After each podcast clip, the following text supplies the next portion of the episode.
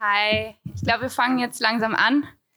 Ähm, wir freuen uns sehr, dass ihr alle da seid. Normalerweise machen wir das mindestens zweisprachig. Jetzt müssen wir uns diese deutsche Sprache etwas teilen. Joe, genau. mach mal weiter. Okay, ähm, ja, herzlich willkommen, herz, herzlich, herzlich willkommen ähm, zum, ja, normalerweise gibt es so eine Nummer von der Ausgabe von Artichoke, das ist jetzt die Artichoke Ulf. Ähm, kurz zu Artichoke für diejenigen, die nie bei einer Lesung gewesen seid. Wir machen das jetzt seit vier Jahren in Berlin, ähm, laden immer Leute ein aus verschiedenen Sprachen und machen dann immer zu jeder Veranstaltung ein Heftchen. Ähm, wo, äh, also im Heft sind quasi alle Texte, die halt heute vorgetragen werden, plus Übersetzungen ins Deutsche oder ins Englische äh, sowie äh, kurze Texten zu den Texten selbst. Ähm also die Einleitung schreiben wir normalerweise nach dem Übersetzen. Das ist, wir sind ein Verein von circa zwölf Leuten oder so. Mhm. Und genau, und die Einleitung dieses Mal haben geschrieben Lisa Jeschke, glaube ich, zwei, genau, zu Lütfir ja. Güsel und zu Sam Solomon. Und ähm, Adelaide Ivanova, die heute leider nicht hier ist, hat zu Rafael Mantovani geschrieben und wir beide haben zu Charlotte Vasen geschrieben. Und wir freuen uns sehr, dass wenigstens drei von den Autorinnen schon da sind. Die vierte kommt vielleicht, sie sitzt im Zug, also ist das auch ein neues Format, das heißt warten und gespannt sein, ob das alles klappt. Genau. Ja, also nur kurz, äh, bevor wir anfangen, also die Hefte, falls ihr könnt auch währenddessen so ganz leise welche erwerben für den Sonderpreis von drei Euro. Also nur falls ihr dann doch kein äh, Brasilianisch-Portugiesisch sprechen oder versteht oder auch wenn ihr mit dem Englischen nicht, also also eigentlich, das ist der Sinn des Ganzen, dass ihr mitlesen könnt, falls ihr das nötig falls habt. Das, ja. Und dass ihr danach oder was wollt. mit nach Hause nehmen könnt. Das ist eigentlich so die Idee der Lesung oder des Hefts dazu. Und ähm, genau, jetzt fangen wir, glaube ich, an. Ja. Und äh, Lisa Jeschke wird äh, Lütfir Güsel ähm, einleiten, sozusagen. Danke.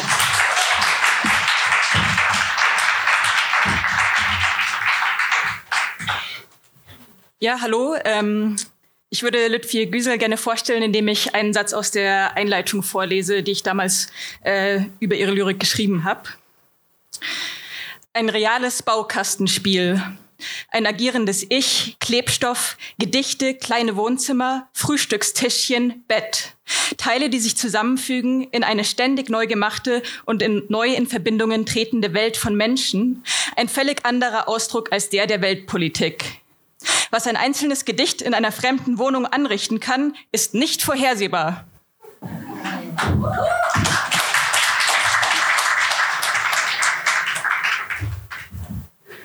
Der kurze Weg zum Bahnhof ist der längste Weg der Reise. Was ich kenne, lasse ich zurück. Und manchmal setze ich mich so hin, dass die Stadt mich verfolgt. Und manchmal setze ich mich so hin, dass ich ihr dabei zusehen kann. Ich öffne die Augen und weiß nicht warum. Die Freiheit fällt mir ein. Ich sehe ein Stück Himmel, ein wenig Baum und da oben ein Flugzeug, in dem ich nicht sitze. Ich bin diese Strecke schon so oft gelaufen und diesen Gedanken habe ich dabei schon so oft gedacht. Wenn dieses Gebäude doch nur ein Gebäude wäre, nur Architektur, so und so geraten. Aber ich sehe Augenpaare, die daran haften blieben. Menschen, die hier vorbeiliefen, alle nur Figuren in dieser harten Bagatelle. So kriegt die Fassade Augen und eine beschädigte Menschlichkeit. Damit wird sie durch mich zu Fleisch und ich durch sie zu Stein. Menschen zu begegnen, denen man vielleicht zu Recht nichts bedeutet, das macht schlapp ungenaue Dialoge substanzlos und man spürt jede Sekunde, dass man unbedingt gehen, sich nicht verschleudern sollte. Aber man bleibt und spielt sich selbst. Und das Lächeln tut dem Gesicht weh. Und nachdem man das beschadet überstanden hat, will man nur noch in den Zoo und Gorillas zeichnen. Aus meinen Taten werden Worte und ich will ein Gedicht schreiben, aber kalte Dinge wie der Wasserkocher töten die Fantasie, der Kalk abgelagert an den Fersen. In der zweiten Klasse fahren Menschen, in der ersten fahren Sitze. Die Welt ist groß, ich muss mich verlaufen. Wenn ich die Muttermilch und die Gesetze ignoriere, dann bin ich nicht mehr irgendwie im Vergleich zu irgendwas.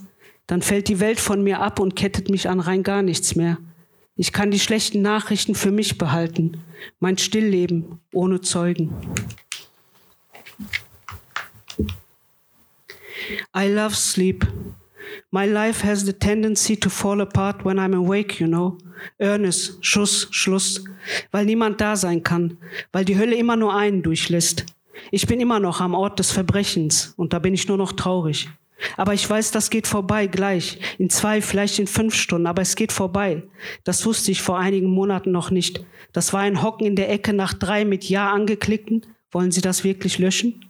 Und dann schauen auf die Sterne, die ich mir selbst in den Himmel werfe. Sterne und was auch immer ich will. Es schmerzt, aber ich weiß jetzt, dass es müde wird irgendwann und sich dann schlafen legt. Und so lange muss ich warten, warten und die Gedanken überspringen, darauf nicht mehr reinfallen, Airhockey spielen, einfach versuchen abzuwehren, irgendwie intuitiv links, rechts, Mitte und im besten Fall den Puck in den Schlitz schmettern. Es geht vorbei, aber bevor das passiert, fallen die Türen ins Schloss und man bleibt allein und ratlos dahinter zurück. Ich bin auf dem richtigen Weg. Ich bleibe im Bett. Keine Hysterie, nur die Vorfreude auf Mittagessen und warme Füße. Lavendel, winterhart, aufrecht und stark. Der Raum mit dem leeren Papierkorb unter dem Tisch, alles glatt gestrichen, gut gelüftet, den Wasserhahn fest zugedreht. Der Mensch, der dort einmal wohnte, ich kenne diesen Menschen nicht mehr. Dort steht der Rucksack fertig gepackt, aber die Reise hat nie stattgefunden. Die Mütze schwarz, New York, auf dem Karton mit den Büchern drin. Die Mütze hat keinen Sommer gesehen. Das goldene Schwein mit dem roten Geld, die Münzen zum Aussteigen nie ausgegeben. Wieder eine Flasche Wasser auf dem Tisch, das Meer für das Bötchen namens Kapsel, diese Nazi-Kapsel. Was aus mir geworden ist, meine Güte. Einen ungefragt in die Welt setzen und sich dann verpissen. Ach, Eltern überschätzt. Dann lichtet sich das Ganze. Dann ist der Tunnel weg und der Blick ändert sich. Die Dinge bleiben gleich, aber der Blick darauf ändert sich und macht alles weniger schlimm. Dann lösen sich die Nazis auf in der Tasse und gesund zu sein wird wieder Grundrecht. Die Träume kommen zurück, die guten Träume. Dann weiß ich wieder, dass Kaurusmeki meine Gedanken liest und zwischendrin einen Zug nimmt, den einen von Tausenden. Ich hatte so Großes vor, bis mir auffiel, dass es so Großes gar nicht gibt. Und es ist mir gleich, die Wäsche in den Waschsalon zu schleppen und 54 Minuten Kreise zu drehen. Und wenn es dann dampft und stockt, bleibe ich sitzen und warte, was passiert. Und es endet dann damit, wie so oft, dass nichts passiert. Ich sah einen Mann im Park liegen und ich blieb stehen und schaute, ob er noch atmete. Und als ich sah, dass sich sein Brustkorb hob und senkte, lief ich beruhigt weiter. Und unterwegs dachte ich komisch, dass man weitergeht, wenn einer atmet und stehen bleibt, wenn einer tot ist. Deprimiertes Kind in einem Land schwarz-weiß, spucken im hohen Bogen runter auf die Stadt, die immer schläft. Ein Türke fegt Zigarettenreste zusammen, hier am Bahnhof. Es gibt kalte Asche zum Frühstück. Ich habe irgendwas gedacht, weiß aber nicht mehr was. Jetzt erstmal eine rauchen.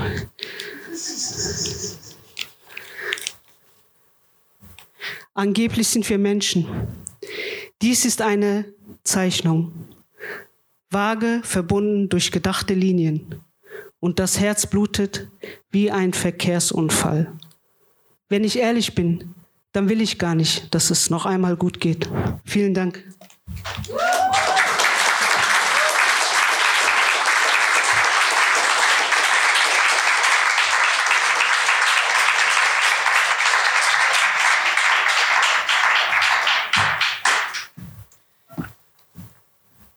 Ähm, ich möchte jetzt gerne auch den nächsten Leser vorstellen, Sam Solomon, der aus Brighton hier ist. Äh, ich lese wieder einen Satz aus der Einleitung vor. Er ist sehr umständlich und lang. Ich versuche ihn langsam zu lesen.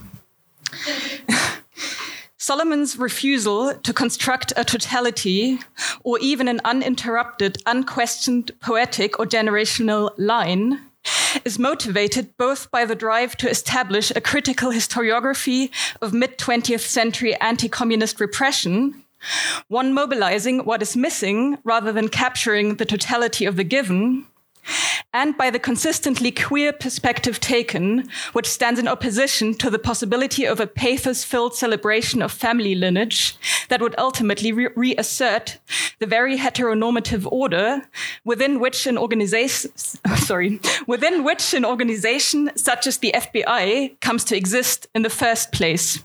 Heterocommunism is not communism at all.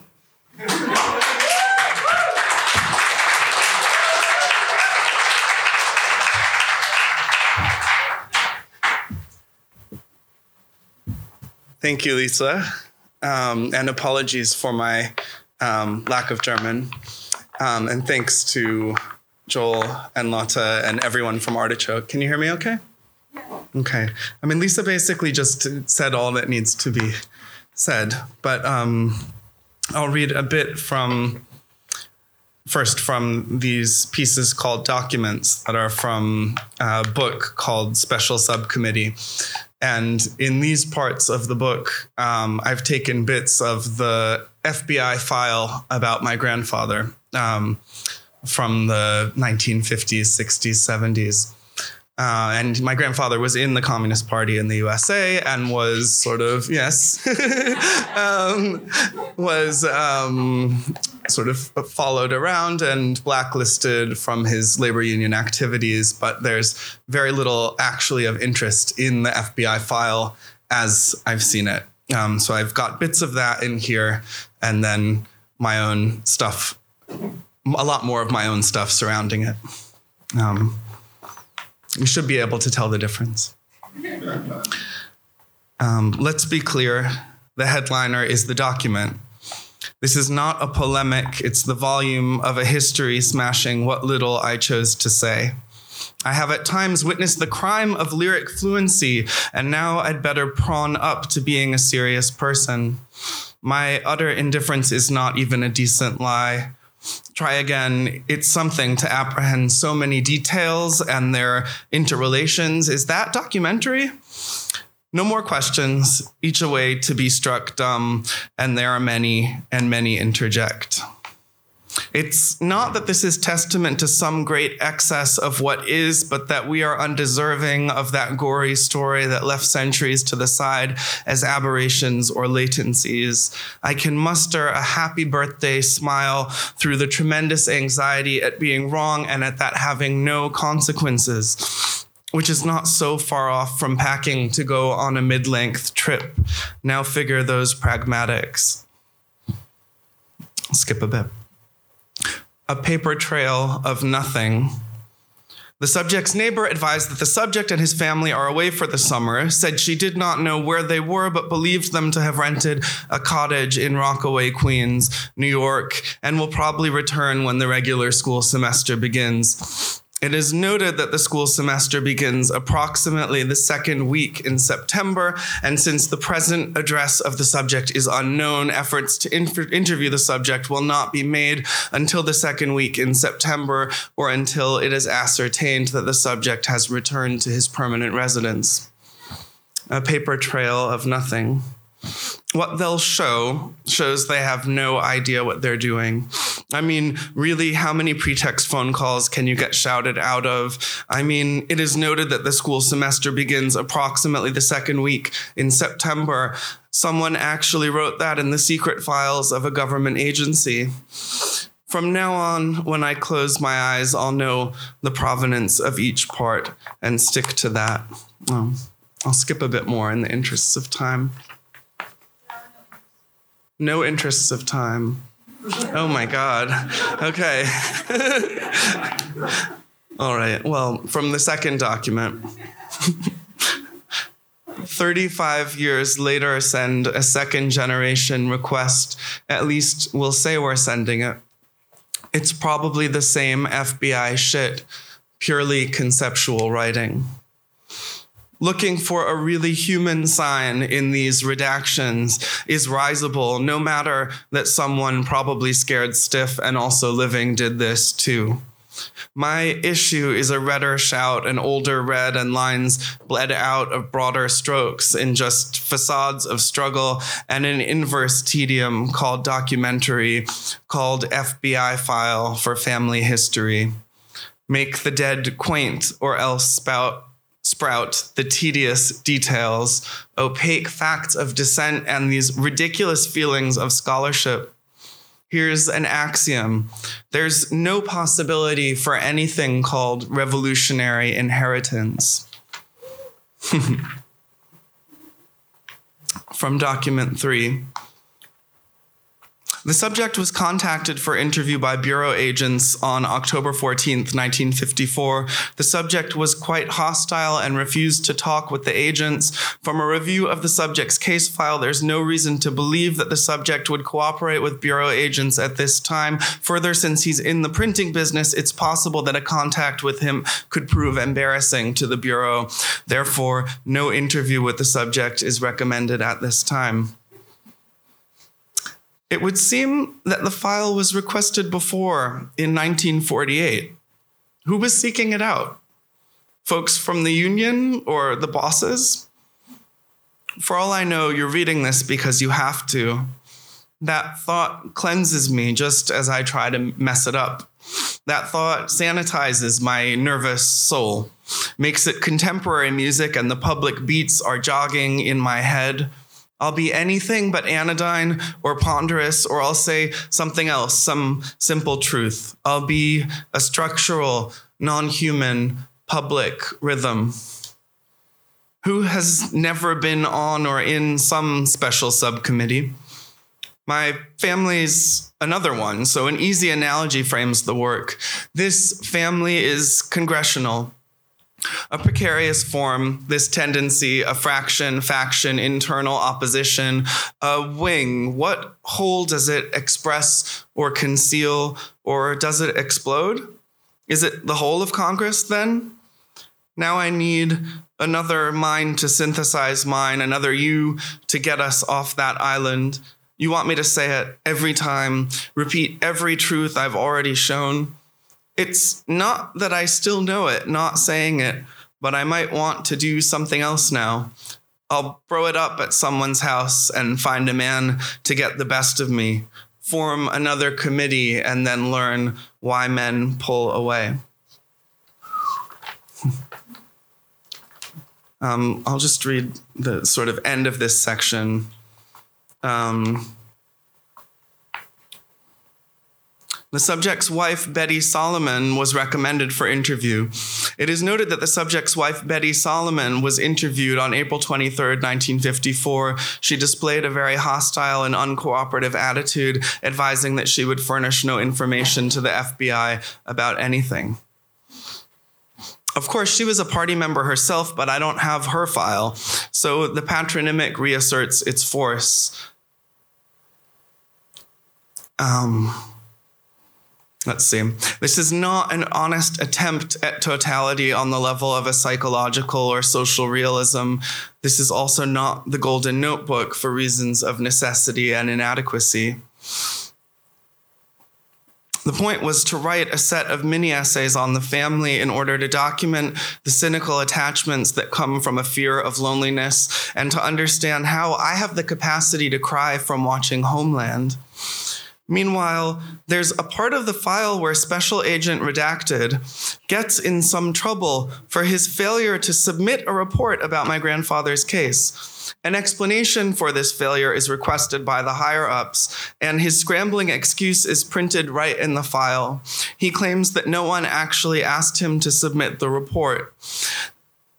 Also printed in the file are the notes from his supervisor insisting that indeed his subordinate special agent redacted was personally instructed to proceed with the investigation of this case. There's a different kind of subject captured here, this agent on file, and I can hate him, but I can also feel his shame. It still does its mammalian tingling. Okay. The next are some unfinished notes on the phrase duty of care. Um, I don't know if that term how that term translates but it's a term from tort law that basically well you'll see um, that's used a lot in institutional um, rationales um, so this will be sort of um, bureaucratic but not all statutory duties are duties of care but that distinction is frequently blurred a duty of care works by prolepsis. It functions as the future anterior. Everything we do, we do it for you so that you will not have been able to sue us. If you can't sue me, we will have secured the future of the institution. And so it is a form of care to you, you who rely on the safeguarding of the institution from risk. See? This is what we're calling care. But my sarcasm's a moralistic response, and duty is supposed to be a moral and legal category. Neither morality nor law has a politics by itself. Neither tells us what we can do. Ducking away from morality is more or less habitual for queers. Though morals can be useful for rallying, their morals and ours, etc. So I guess we could talk about a queer duty to pervert care, but really it's already perfectly perverted. There's nothing to queer there. a duty of care means me telling you the possible consequences of a range of things that you might do. It's not my duty to tell you all of the consequences, only those that have been determined to be statistically likely and statistically likely to be consequential on the basis of risk assessments. Risk assessments that use fake statistics on the basis of anecdotal, prejudged estimates of risk. A duty of care means I have to tell them about the possible consequences of a range of actions you might take. It's not my duty to calculate the consequences, only to notify them of those that I have been told have a statistical probability of proceeding from your speech act or gesture. But only if I judge you to fit a certain profile of people who characteristically make these speech acts and gestures. A duty of care means I receive a message from something called Amadeus Mobile Messenger, a mobile tracking and risk management service with a link to information about which neighborhoods are high risk for me as a traveler to the United States. A more or less precise map of historically black neighborhoods in Los Angeles is provided as a high risk no go zone. This is not my employer's direct doing, but is the doing of Key Travel, with whom my employer is contracted and through whom all staff travel must be procured. Key Travel have partnered with Amadeus Mobile Messenger, I now learn. Amadeus Mobile Messenger received their information about risk from a separate organization known as Riskline. When I ask not to receive notifications that tell me not to travel to neighborhoods that I lived in for nearly a decade, I'm told that nothing can be done as the university has a duty of care to me. Hmm. Um, bit more time? Okay. I have two more things. Um, this one's from a sequence of, of poems about teaching that are called play drives, um, sort of riffing on um, Schiller's idea of the aesthetic and how it's supposed to work, um, which I find quite dubious. Um, but thinking about um, play and freedom and um, the actual teaching scenario.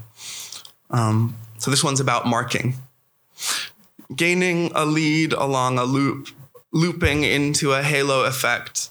The loop has no exit, no way out of or away from the halo. You can switch direction, screeching, Teach me. We're jumping in a grid, leaping from one category to another, no way to merge them. The grid divides us up into segments. We call this transparency. No one knows for sure which one goes in which box. There are columns and rows, these are then given numerical values. They work to create categories of distinction to sort into ranks of the deserving and the less so. Everyone deserves to be sorted. It's only fair. It's only fairness to flatten and equate. Still, I'll survive it not being everyone's favorite. I'll survive the fear of a bland blue middle that isn't excellent. What I always want to say is that school's out for summer. Students are supposed to be driven by curiosities that are closer to pleasure, to play, to wandering, to leaving work. It's supposed to be summertime. So it's time for Schoolhouse Pop. Schoolhouse Pop. Teach me, Tiger. Teach me tonight. Teach me how to waken. Teach me how to fight. Teach me how to jump. Teach me how to Dougie.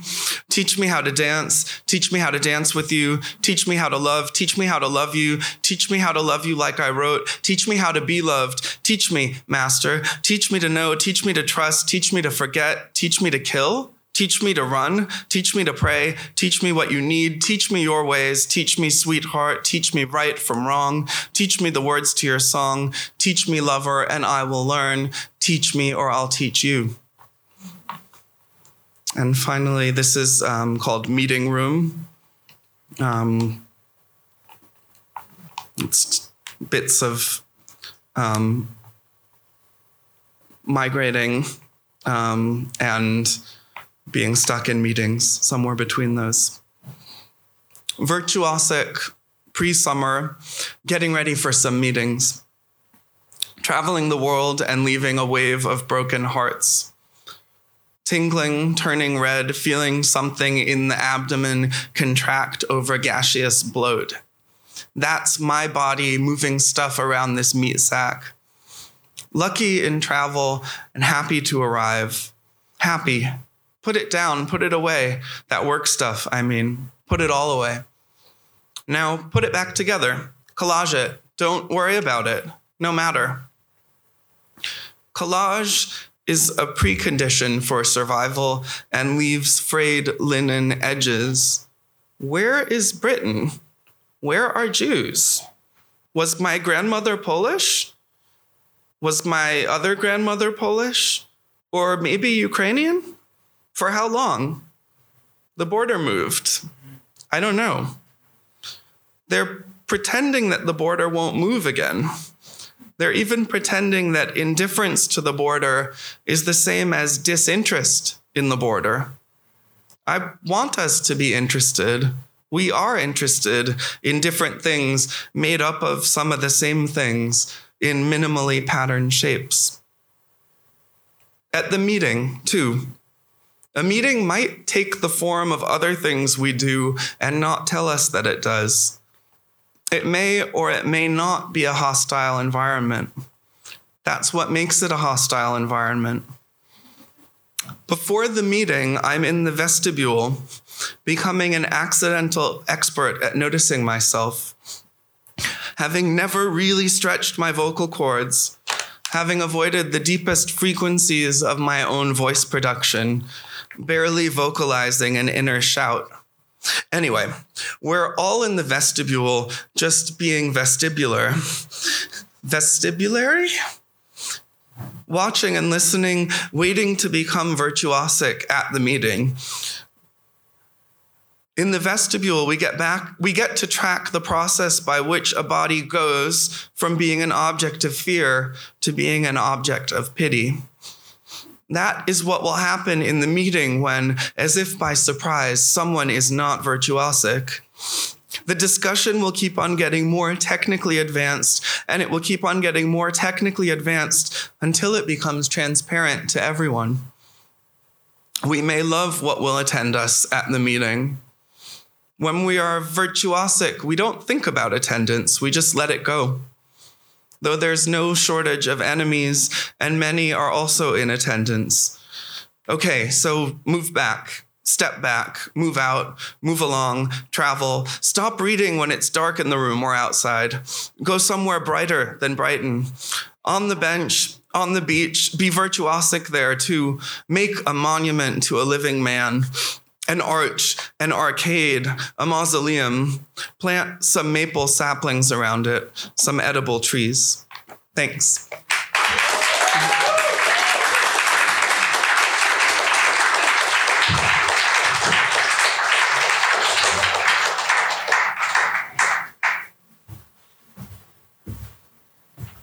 Hallo, ähm, ich werde jetzt äh, Rafael Mantovani vorstellen und äh, werde einen Abschnitt aus der Einleitung von Adelaide Ivanova, die, aus, äh, die von Christiane Quandt ins Deutsche übersetzt wurde.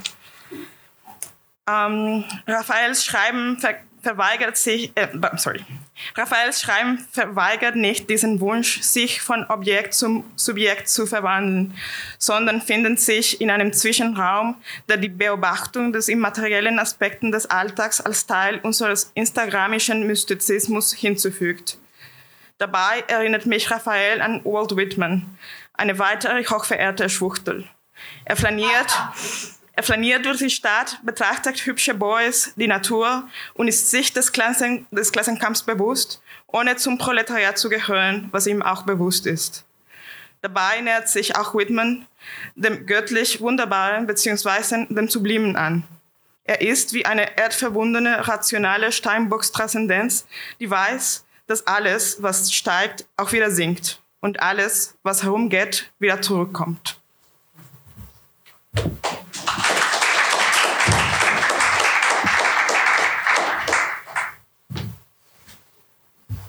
Hello. Really nice to be here. I have to thank, uh, first and foremost, the people from the Artichoke and the people from it's. I kind of cannot see you, but that's kind of weird. So I'm, like I'm talking to a lot of lights, and so I have to to, to thank the people from Artichoke for the amazing uh, job they do, the amazing things they make possible, and I also want to thank specifically Christiane Quanch this translator uh, who lives in Berlin, and Chris Daniels, who lives in Oakland, California, because they were really kind to, to translate my, my poems into uh, German and English, respectively. So what I'm gonna do, I'm gonna make like a, a mishmash of like of different languages, so Portuguese, English, and German. And I'm not gonna read exactly in the order that's here, but mostly, so almost in the order. And I'm gonna pick poems from from all the three languages. Yeah, so to read a bit of everything. ok. Hoje, segundo o que tem para hoje. Hoje eu vou ter que ser Deus, porque você não veio, porque hoje não veio mais ninguém. Faço milagres, porque a disposição dos átomos não colabora. Distribuo maravilhas. Faço a ingenuidade dar certo. Faço trocadilhos serem engraçados. Faço lágrimas correrem na temperatura certa e em público. Trago a pessoa amada em 37 anos. Faço gatinhos desaparecidos lerem cartazes em papel A4, feitos no Word, colados em postes. Reembaralho remorsos e mutilações. Canto por cima de desconfianças. Deflagro o choro e o ranger de dentes em festinhas. Danço em cima do seu túmulo.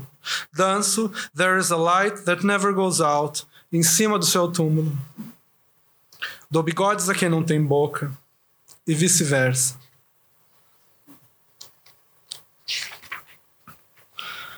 Victor's bigger room. Is the sound okay? Is the volume okay? Yeah. Victor's bigger room. I pull on my bright socks in the dark. It's a bad time for purportedly lyric discourse and possible songs about how much this guy named Victor makes me want to embrace him with a moan. And his undisguised butt has more and thicker hair than on his head. And sometimes we even manage to stop knowing who's holding who, when, or by whose chest, or what, wherein, where, wherefore, or even what for. But now, to sing any ode would sound like flaunt an individual geographical privilege. Like Richard Brautigan going on about his penis and his farts and things that lovers of the implicitly female gender do voluntarily all around his penis. I'm trying to find a stanza where they enter through the back door of that lyricism. I'm starting to believe in miracles more because they're the only way it even starts to seem possible. Must be why people clutch at exceptions as they approach old age. Because they are seeing the tunnels seem tighter than when they looked from a distance. The doors were closing so slowly, it seemed to make not too much of a difference. Gustav von Aschenbach, before going to death in Venice, says we can see the remaining sand go down in the upper lobe of an hourglass while so much is left because the little hole is so tight. Arms that are long enough. Oh, sorry, I'm going to have to drink some water.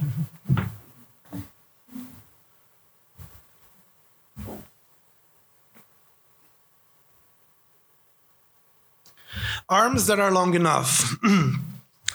Arms that are long enough to have washed next week's dishes already. To cross out items from to do lists that aren't yet necessary. To dust the furniture in apartments where, where I'm yet to live.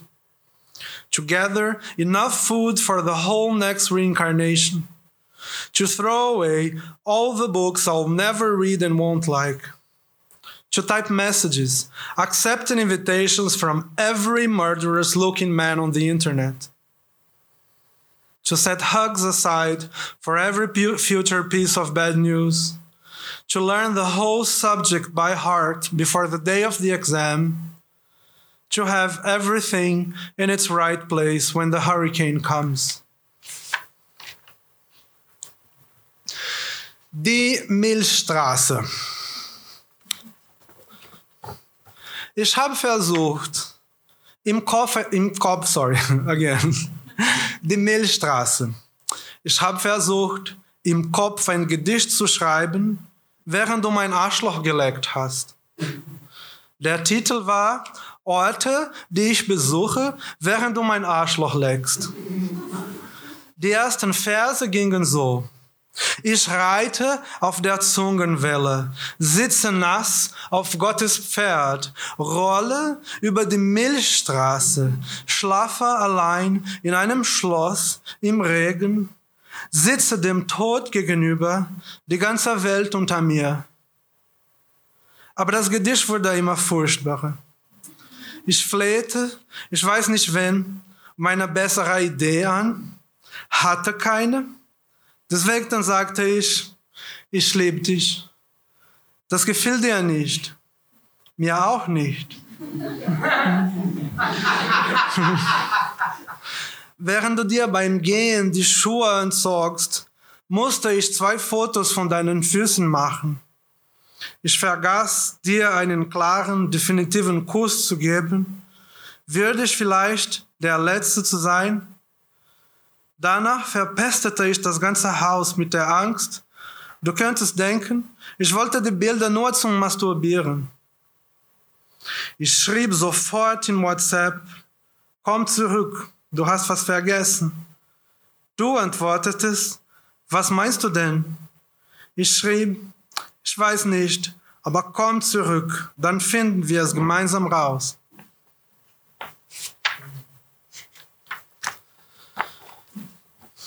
Por via das dúvidas. Por via das dúvidas, sempre paro de andar quando passo por uma loja de brinquedos ou de aparelhos ortopédicos. Por via das dúvidas, sempre sinto fome quando passo por sacos de 5 quilos de ração para cachorro em lojas de coisas para o lar. Por via das dúvidas, sempre termino e-mails de trabalho com pontos de exclamação, significando ao vivo sou mais entusiasmado do que isto. Por via das dúvidas, sempre sei exatamente o que diria se encontrasse numa festa. Pessoas para quem nunca mais escrevi, mas poderia estar escrevendo agora, se quisesse.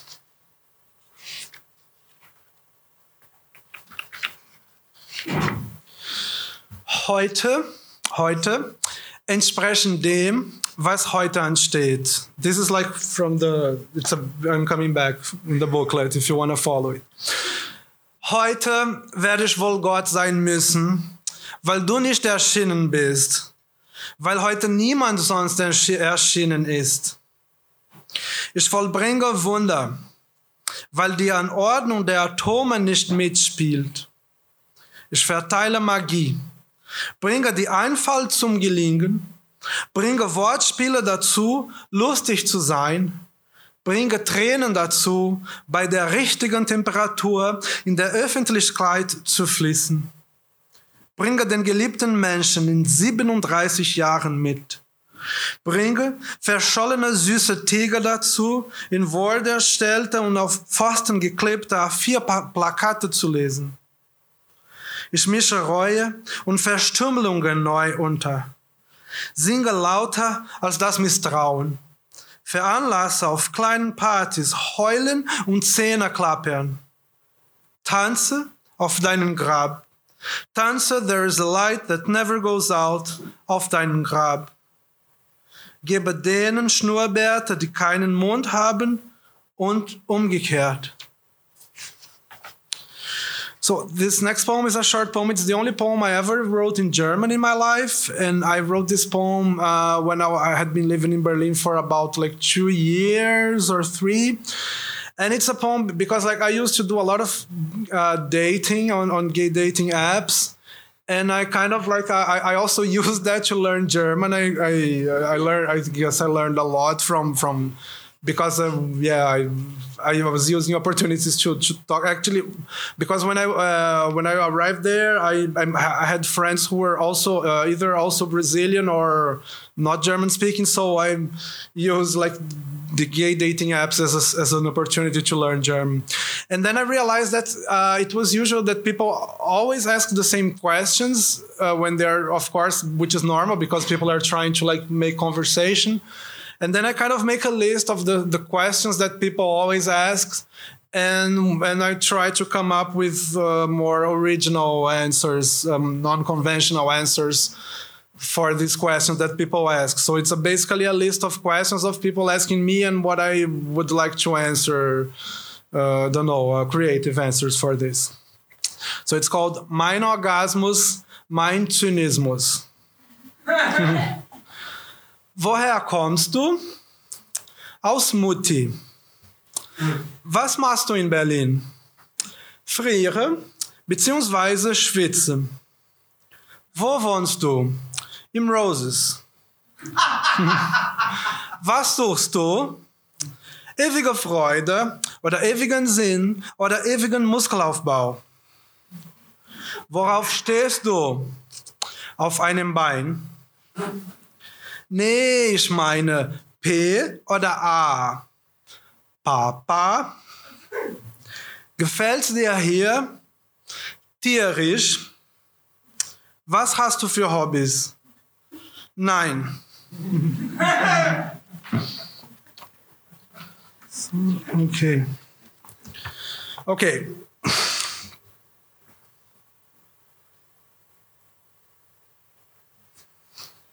The motions.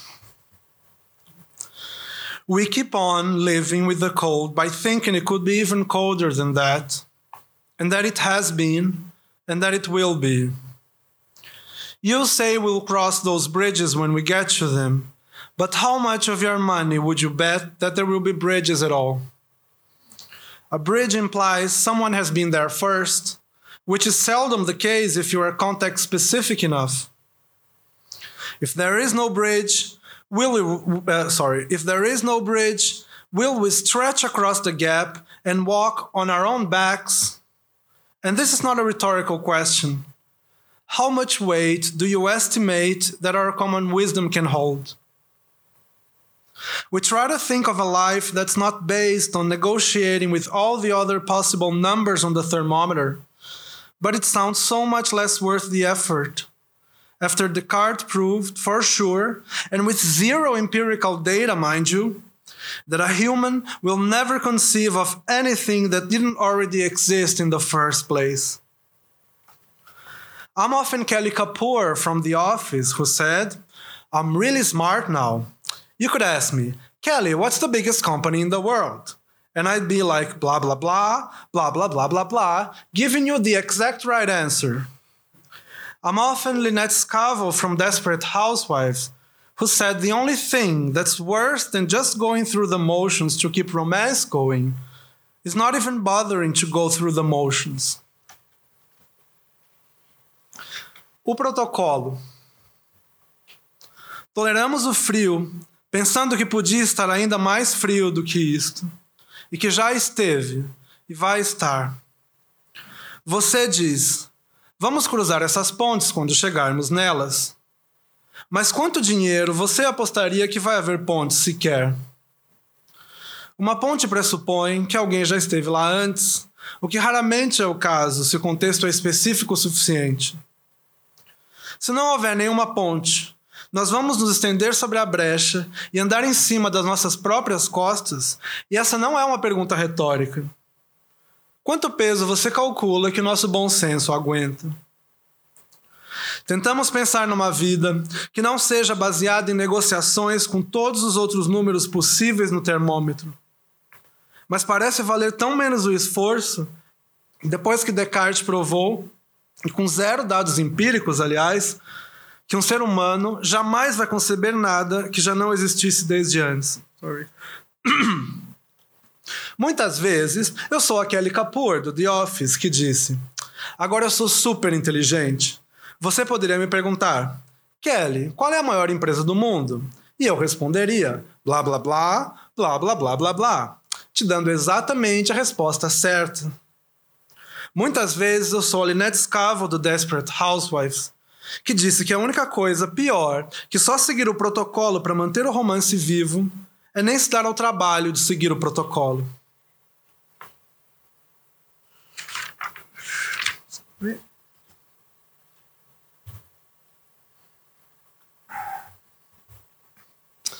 Just in case. Just in case. I always stop walking when I go by shops full of toys or orthopedic appliances. Just in case, I always feel hungry when I go by the five kilo bags of dry dog food in home and garden shops. Just in case, I always end work emails with exclamation points by which to say, in real life, I'm more enthusiastic. Just in case, I always know exactly what to say at parties when I meet people I'll never write to again, but could be writing to now if I really wanted. The Milky Way. I tried writing a poem in my head while you were licking my asshole. Its title was Places I'm At While You're Licking My Asshole. The first lines were floating on the sea of tongues, flaunting on the horse of God, flitting on the Milky Way, slumbering alone in a castle in the rain, seated before death, the whole world beneath me. But it just kept getting worse and worse. I begged who knows who for a better idea, didn't get one. So instead, I said, I love you.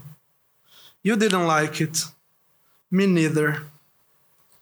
While you were tying your boots to leave, I had to take two photos of your feet. I forgot to give you a clear, conclusive kiss, worthy of being maybe the last. Then I smoked up the house, worried you thought I only wanted your image to masturbate. I wrote immediately on WhatsApp, Hey, you left something.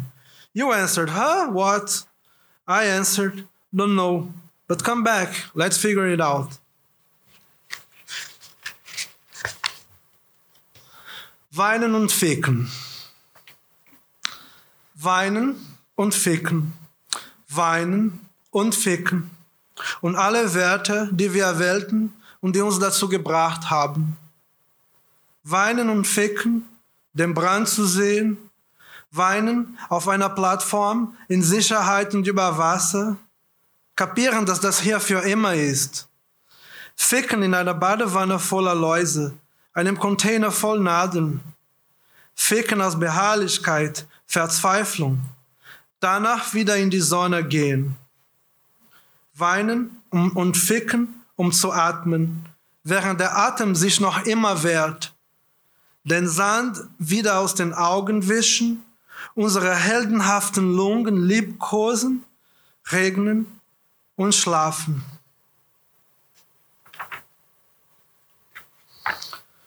Instinct.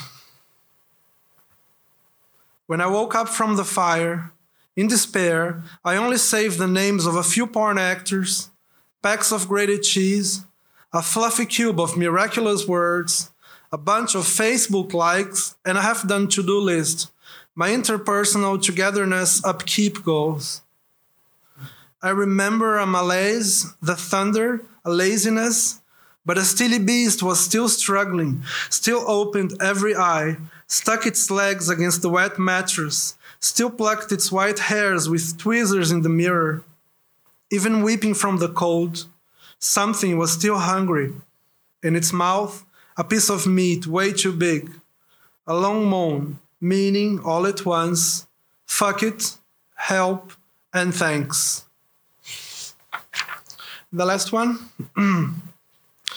the present, sorry.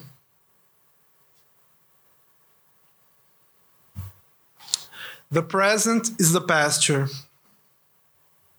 If ecstasy affords the occasion and expediency determines the form, I shall revert to you, Marianne Moore. As when naked in bed with two strangers, I understood the sentence that was painted on the closet door. It read, and I think I repeat the exact words the climax is the actual ending. One might as well wash one's face, check one's pockets, and leave without breaking anything. Thank you very much.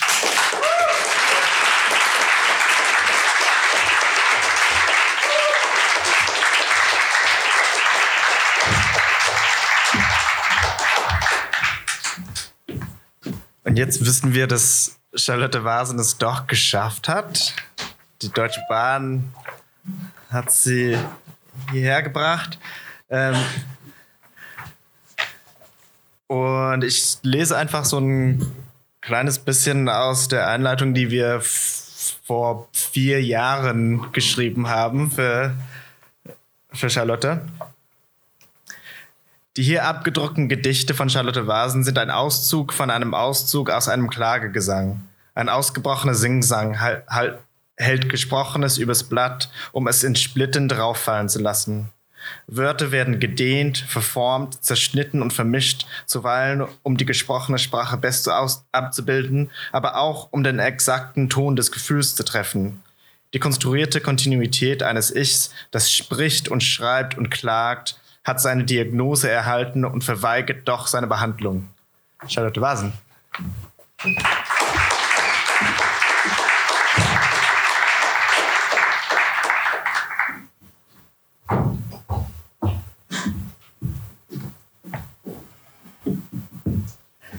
Ja, guten Abend. Ich bin auch sehr froh, dass ich jetzt hier bin. Und es wäre gerade doch fast gescheitert, weil ich bin äh, am Hauptbahnhof hier in Nürnberg an diesem äh, diesem Brezelladen vorbeigekommen. Der heißt der Ditsch oder so. Ditsch. Und ich hatte halt ganz lange nichts gegessen und dann stand ich davon, hatte so eine Art Absence. Also ich war so weg und habe mir die Brezeln angeguckt. Und dann kam ich wieder zu mir und es war wahrscheinlich irgendwie nur eine halbe Minute vergangen und dann habe ich auch bin ich weitergelaufen und jetzt bin ich hier. Aber es hätte, es hätte auch länger gehen können. Ich weiß es nicht. Ähm, ich lese äh, ich glaube, die Gedichte, die ich lese, überschneiden sich nur teilweise mit denen, die jetzt in dem Heft drin sind, weil ich von vor zwei Monaten eine Lesung in Nürnberg hatte und ich nicht wollte, dass sich das jetzt alles so doppelt, aber vielleicht ähm, switche ich dann auch noch. Ich hause breitbeinig in einem schwarzen Stachel, wie der Herzog von Alba in seinem blauen Himmel als Kind schon vom Halse herab goldene Schocks gegossen bekommen haben, Chemtrails, Strähnchen, durch ein Blech geflochten, die Arme, die Segel, die Rüstung, die Stürme, parallel zur Küste, ohne dieser ansichtig zu werden. Über Stickel das Gesicht verteilt, an Kordeln weiterhangeln. Über Stickel das Gesicht verteilt, an Wangen mangels ja, an Gnade ganz. An Waden Bronze runterschmelzen lassen, an die Brust sich fassen, ausgelassenes Budget, viele filigrane Kelche, ein Bouquet aus Hungerzweigen, Affekten, Training und ein Schisser, der nie weiter wollte als bis hier, gibt uns aus Kragenkindheit Kränkung passend raus und fand mich glänzend ohne Zögern.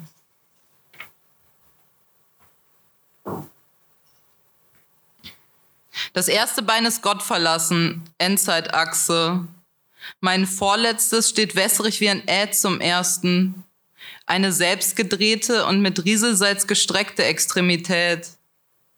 Jedes sechste Bein gerät in Wellscheiben, Vergessenheit und Räderwerke. Mein zweites treibt in wolkiger Ballonseide dahin, dreht Kreise auf leeren Parkdecks unter der Abendsonne über der Stadt.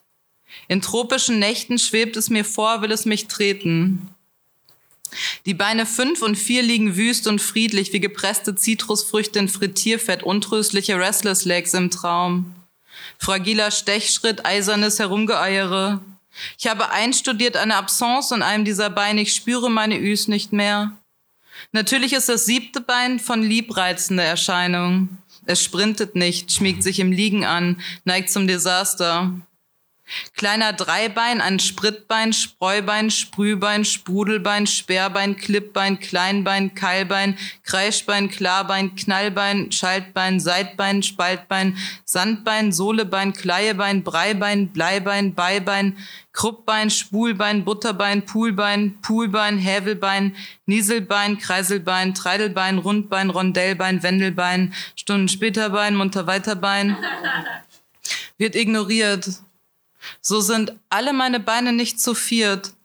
So sind nun alle meine Beine bös, obszön und albern, dabei aber übellaunig schön wie tausend Ös im ozeanischen Verlauf. In Dillgrün, Indigo, Spektral sind alle meine Beine schimmernde Treibalgen, aus dieser Welt gefallene Tentakel einer weichen digitalen Karte bläulich funkelnde Adern. In einem anderen All sind alle meine Beine selber Üs, wie süße Müs, gekühlte Schenkel in Spektakelfarbe. Eins meiner Beine ist ein unendlich absurdes U, ein immer zu kurz gekommener Kummer. Ein anderes geht krumm in Zeitlupe umher an mir vorüber. Auch hier werden X und Ü mit widersprüchlicher Erwartung konfrontiert und so rasiert man eifrig nur noch ein Bein. Bein zwei bleibt, wie es gerade meint. Leger über das andere geschlagen, über das eine, das andere über das eine, sagt einer, Beine gehen immer. Wippen manche, manche schweigen.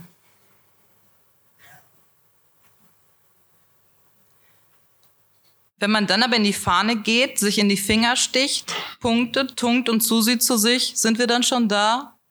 Oder wenn ich gar nie mehr zurückkehrte? Du hingst ja live in meinem Haar und wolltest immer was. Sich nobel nicht verleugnen lässt, umschlungener bezeugen. Ob schon es nur aus religiösem Wahn, vermischten Schwänzen und wahrscheinlicher Leibhaftigkeit bestand, kaum Klarheit aus Unbändigkeit versprach im Atemschein, sich fortan Reihum zu zerreiben, nein?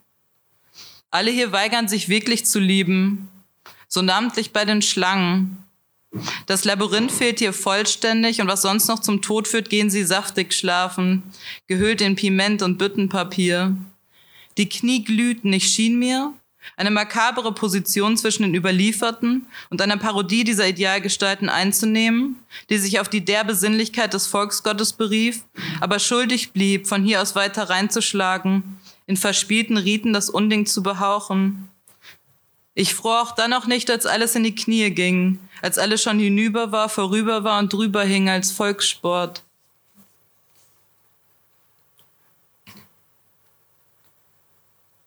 Mich hat dieses Erlebnis beunruhigt zurückgelassen, später auch im Schlaf begrüßt. Und was die Götter angeht, so ist es mir seither unmöglich zu essen meiner laufenden Sorge zu tragen und zu erfinden, dass es gut werden wird? Nein, es wird nicht mehr gut. Verbiete ich mir, wenn ich sage, die DNA, die Erstern, die Sense sind high und die Augen der anderen bemächtigen sich jeder Liebe.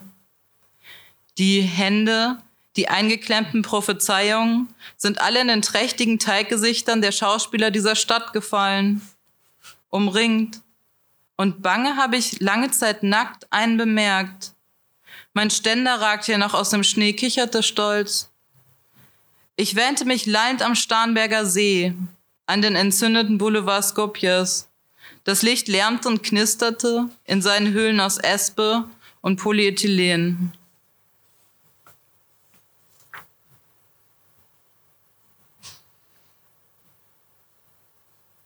So sprach ich kein Wort, sondern raffte mit einer affektierten Langsamkeit meine Schleppe auf damit man nicht etwa dächtig sei außer mir, und ging aus dem Zimmer in den Garten hinaus, Ruhe auf dem Gesicht und die Hölle im Herzen. Das ist aus dem Journal von Maria Baschkirtsewa. Und ist sozusagen ein Zitat, das ein Kapitel aus meinem neuen Buch einleitet. Das muss ich auch mal kurz einflechten. Bald erscheint mein neues Buch in ein paar Wochen im Oktober und es wird Plage heißen. So ist es nun aber Abend und ich kann mit keiner möglichen Todesart leben. Mein Trieb auf Klarnamen und Barken durch die Nacht im Innern einer Salzwasserlagune. Einige von uns, die vom Ufer wiederkehrten, waren mit Fliegen dermaßen bedeckt, dass ich keinen Teil von ihnen mehr kennen ließ im Mondschein, jede einzelne ein benzinfarbener Schwarm. Sogleich bemächtigten sich die Insekten auch deren Bordgebliebenen, trugen sich so dick auf Gesicht und Körper auf, dass man weder aus noch ein wusste. Zwei oder drei Tage hielt diese Plage an. Es war kaum witzig und es mussten alle grinsen. Am dritten Tage gaben Palmwedel und Vogelschwingen den Blick frei ins abgeblühte Landesinnere. Auf eine Summe Affenrufe, welliger Empfindungen, schlug und schwül entging, hielt an einer Wasserstelle inne, spülte 58 Kaffeebohnen, einzeln verpackt und schokoliert mit einer Flasche Wodka runter und wurde jeder einzelnen gerecht. Doch das amüsierte nicht und animierte niemanden, mit mir zart beseitet in den Wald zu gehen, so schnell wie sie können es zwar nicht so zeigen.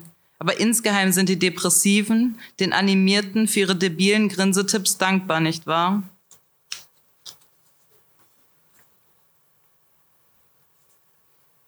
Und überall saßen Wasserwesen in den Felsen, auf so kühle Weise zart und auf so zarte Weise fragil geil und all das auf so transluzent entspannte Art, dass alles gut aussah. Und auch so wehrlos und entleert, dass alle Erregung unerträglich ewig dauerte und immer noch mal eine Runde länger, als man sowieso schon nicht mehr lustig schlucken, ledrig seinen Namen bei sich zu behalten, nicht mehr gut aussah, für Wochen nichts vermochte.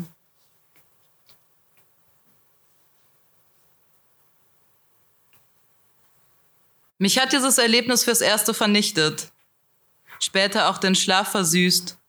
Was ich ansonsten mit Hochebenen, Delfinen kaum noch zu tun, irre auf Scherben mit seifigem Derwisch allerorten tief befriedigt traurige Gewissheit schinden, herrschen lassen. Im Prinzip war ich hin, wollte gar nicht mehr rauf in den Schlaf, weil sie ringsum fatal nicht unangefochten scharf stellen können, niemanden in diesem Land unkontrolliert begrüßen prustendes Unglück, sein Singsang ging seitlich ins Leiden rein und ein wenig enttäuscht, wie ich sage, war alles vorüber, hingen glühende Schlangen über uns, Luftröhren, Teilstrecken, entrückt aufgeplusterte Männer, packten mich rings am Arm in der Stadt gewesen, Leute getroffen, alle begeistert gewesen.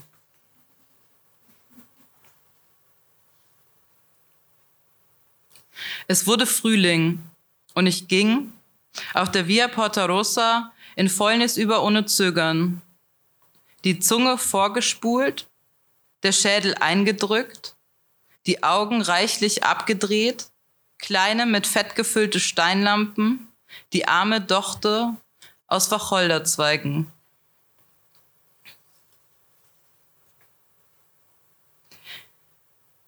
Im Sommer letzte Weisung von Cybergeistern, Skelette uns ähnlicher Wesen und ihre auf uns gekommenen Klarträume.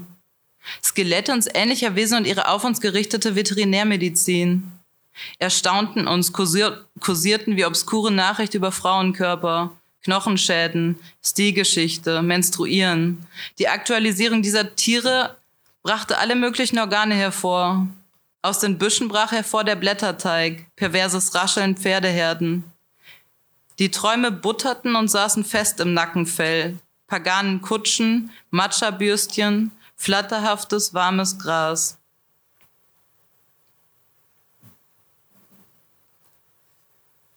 Im Herbst nimmt, nimmt man ein irres Invasivlicht auf und spricht in Wellen. Die Augen trällern tellergroß nach außen vor.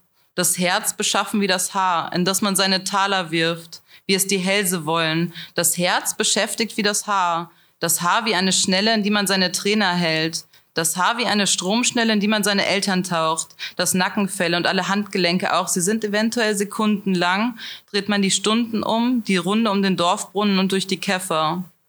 Und kläfft im Kreis und füttert Minz und tritt an Mounts voll in die Seite. Und tritt in das Laternenlicht und lacht entlang der Kegelbahn, vor einem Flittervorhang, an einem Felsvorsprung, vor einer Holzvertäfelung, in der ergrauten Sternennacht, unter der Diskokugel, die sich dreht, vor einer Wimpelwand, vor einem Filterkaffee, verkohltem Spiegelei, frittierten Zwiebelring, verschmockten Wandabzeichen, vor einem Wasserfall, vor einer Regenfront.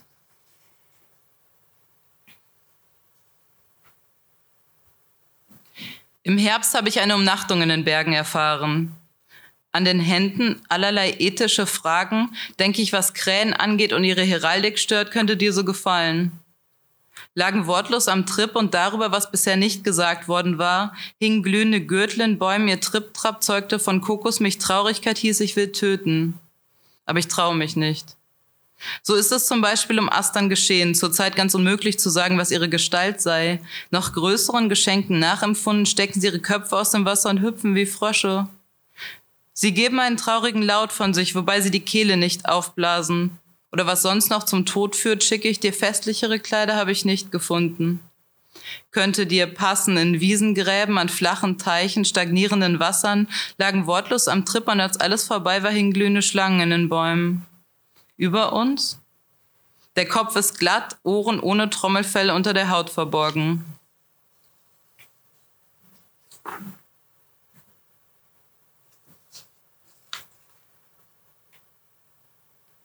Sodass auch alle Dattelpalmen in frühem religiösen Wahn wie geschnitten pink auf die Parkplätze schlagen, vor chromorangenem Verlauf stramm ankommen und vollkommen sind, schwarz scheinen.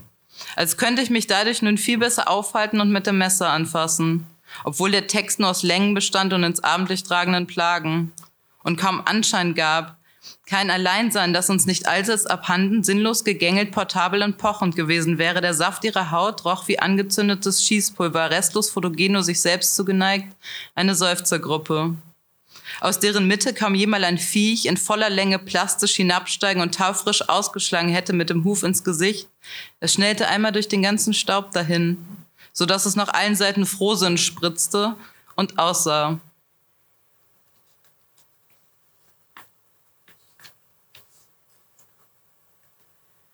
So hat mich das Erlebnis ganz im Ungewissen liegen lassen, später dann im Schlaf bedrängt und über hügelschwarzes Rad geduckt bleibt Gott den Sommer über neutral, lacht in die Spitztüte, macht sich ein Club-Sandwich, spuckt in den Napf, rafft mit affektierter Langsamkeit seine Schleppe auf, geht im Herbst über die Vernunft in den Garten hinaus. Alle Hunde folgten ihm. Und in den Säften, als sie klafften, von gerafft waren und nichts konnten, ging uns laufend kurz der Körper aus. In Erwartung einer Schroffheit war man ungekämmt und zag erschienen, einsam gar.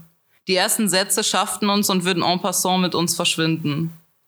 Wie spinnert meine Finger leicht und lotrecht über Wangen gehen, ein Leben lang anhalten triumphale Regenfälle, rege und penible Schlagscheren.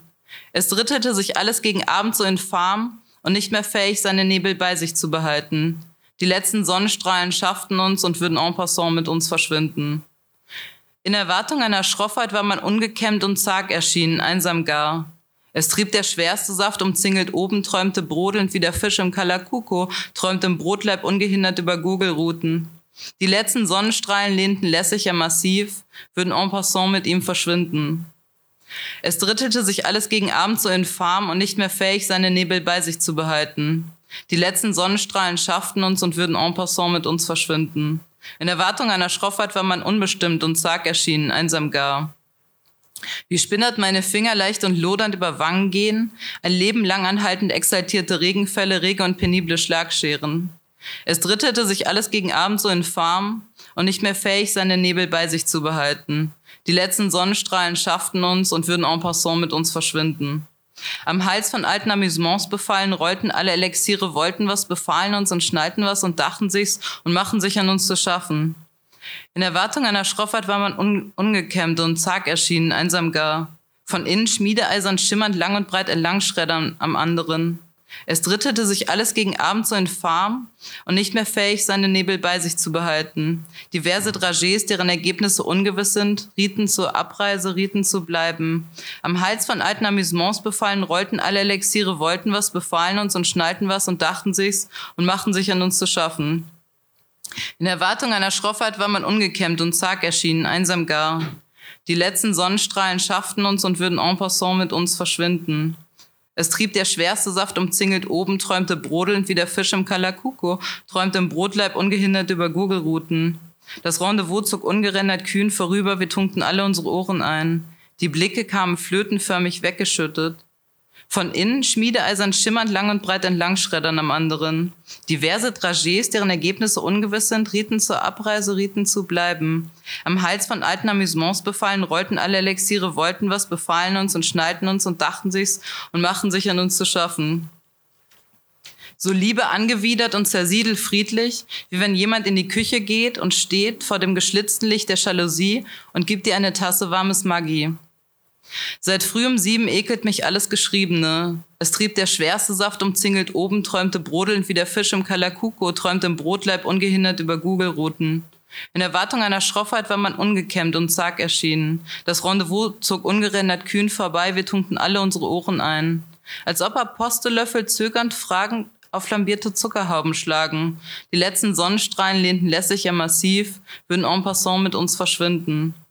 Am Hals von alten Amüsements befallen, rollten alle Elixiere, wollten was, befahlen uns und schneiden uns und dachten sich's und machten sich an uns zu schaffen. Die Blicke flogen flötenförmig weggeschüttet. Das Rendezvous zog ungerendert kühn vorbei, wir tunkten alle unsere Ohren ein.